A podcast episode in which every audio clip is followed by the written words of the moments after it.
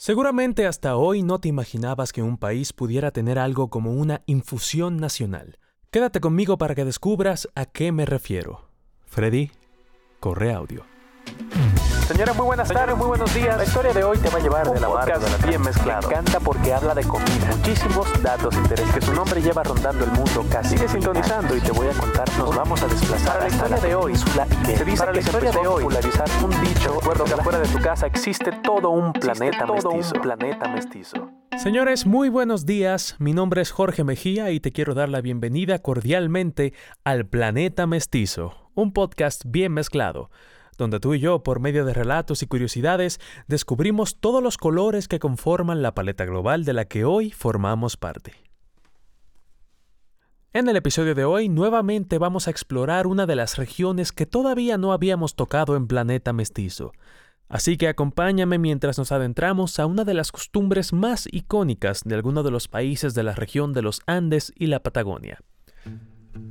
Antes de que llegaran las expediciones españolas a la zona, existían diversos pueblos indígenas habitándola, entre los cuales se pueden nombrar los guaycurúes, los guaraníes, los mapuches, los tehuelches y los diaguitas, entre otras, además de varias civilizaciones que pertenecían al imperio inca. En particular, nos vamos a enfocar en los guaraníes. Los guaraníes o abas, descendientes de los grupos que habitaban las selvas de la parte alta del río Paraná, eran grandes agricultores y recolectores en este tipo de ecosistemas. Se dice que el nombre con el que hoy los conocemos proviene de los españoles, quienes en el proceso de colonización y conquista de la zona, en las confrontaciones con estos pueblos escucharon el uso del término guaraní como un grito de guerra, lo cual sugiere también que eran guerreros bien organizados. Al ser un pueblo asentado en la selva, los guaraníes conocían bien las plantas que los rodeaban y cómo aprovecharlas. Una de ellas destacaba de entre las demás especies, la hierba mate, conocida por ellos como Kaa. Era popular entre ellos no solo por sus beneficios en el cuerpo humano, sino porque se consideraba también que la planta era un regalo de Tupá, el dios supremo de los guaraníes, y que esta misma deidad les había enseñado a exponerla al fuego para conservar las propiedades de la hierba y evitar que se oxidara. Los usos de la planta eran diversos desde el consumo natural de la hoja como alimento, el uso de la hoja molida en sus guisados y soluciones medicinales, hasta infusiones que se tomaba la gente como una bebida coloquial o los chamanes para tener mejor comunicación con sus dioses. Estas infusiones se tomaban con la planta molida y el agua preparadas dentro de un recipiente conocido como porongo, elaborado a base de una especie local de calabaza, y el líquido se sustraía por medio de una especie de sorbete en forma de caña conocido por los guaraníes como tacuapí. La hierba también llegó a utilizarse como objeto de culto y como moneda de cambio con otros pueblos. Hacia las décadas de 1520 y 1530 ya se empezaban a establecer los primeros asentamientos españoles en la zona, que eventualmente generaron un contacto con los pueblos guaraníes y se percataron de aquella hierba tan peculiar. Había quienes veían el consumo del mate con cierta repulsión y lo asociaban con vicios, vagancia y prácticas religiosas profanas, pero hubo otros que rápidamente encontraron una puerta importante hacia el comercio dada la popularidad de la hierba en las civilizaciones aledañas. Tal fue el caso que para 1596 existen escritos de quien era gobernador de Asunción, en Paraguay, refiriéndose a cómo el consumo de la hierba mate se había extendido bastante entre los españoles y era raro quien no lo tomara, pero aún así se refería a ello como un vicio y un mal hábito. Curiosamente, la comunidad de los jesuitas formó parte de aquellos quienes sintieron repulsión hacia la planta, pero que luego vieron el potencial económico en ella. A mediados del siglo XVII, ya habían dominado las técnicas de producción en sus asentamientos guaraníes, en lo que hoy es la provincia de Misiones, Argentina, y se habían convertido en los principales productores del mercado.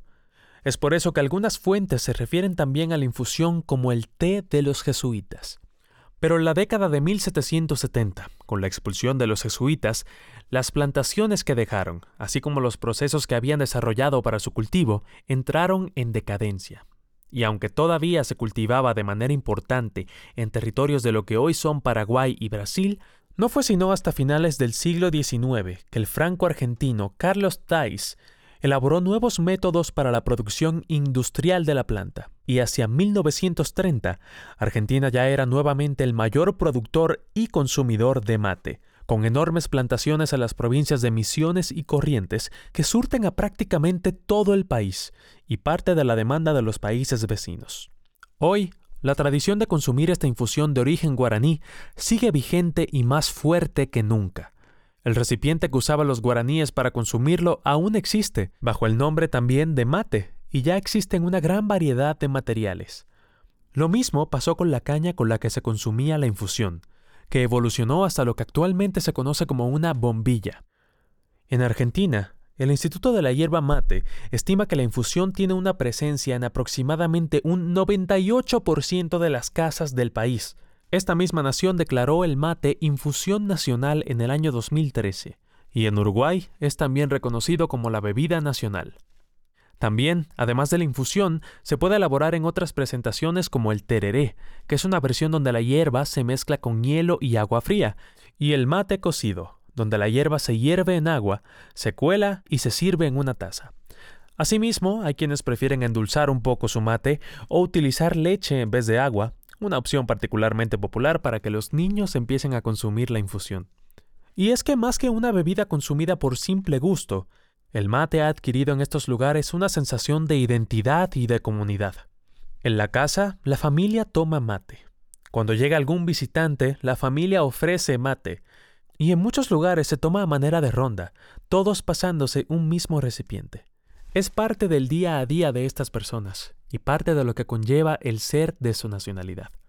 Si has ido a Argentina, Uruguay, Paraguay o el sur de Brasil, o si conoces en otro país inmigrantes de estas procedencias, seguramente más de una vez los has visto con su mate, su bombilla y su termo con agua caliente. Y así, señores, termina la historia de esta semana. Como siempre, muchas gracias por escuchar este episodio del podcast. Recuerda seguirme en mi Instagram planeta-mestizo y ahí te espero para que abramos un poco la conversación y sigamos compartiendo más datos curiosos sobre esta bebida. Señores, ha sido un placer. Los espero con un nuevo episodio disponible todos los jueves desde las 8 a.m. hora central de México. Mi nombre es Jorge Mejía y te recuerdo que afuera de tu casa existe todo un planeta mestizo. Sigamos conociéndolo en la siguiente edición. Fuga Freddy.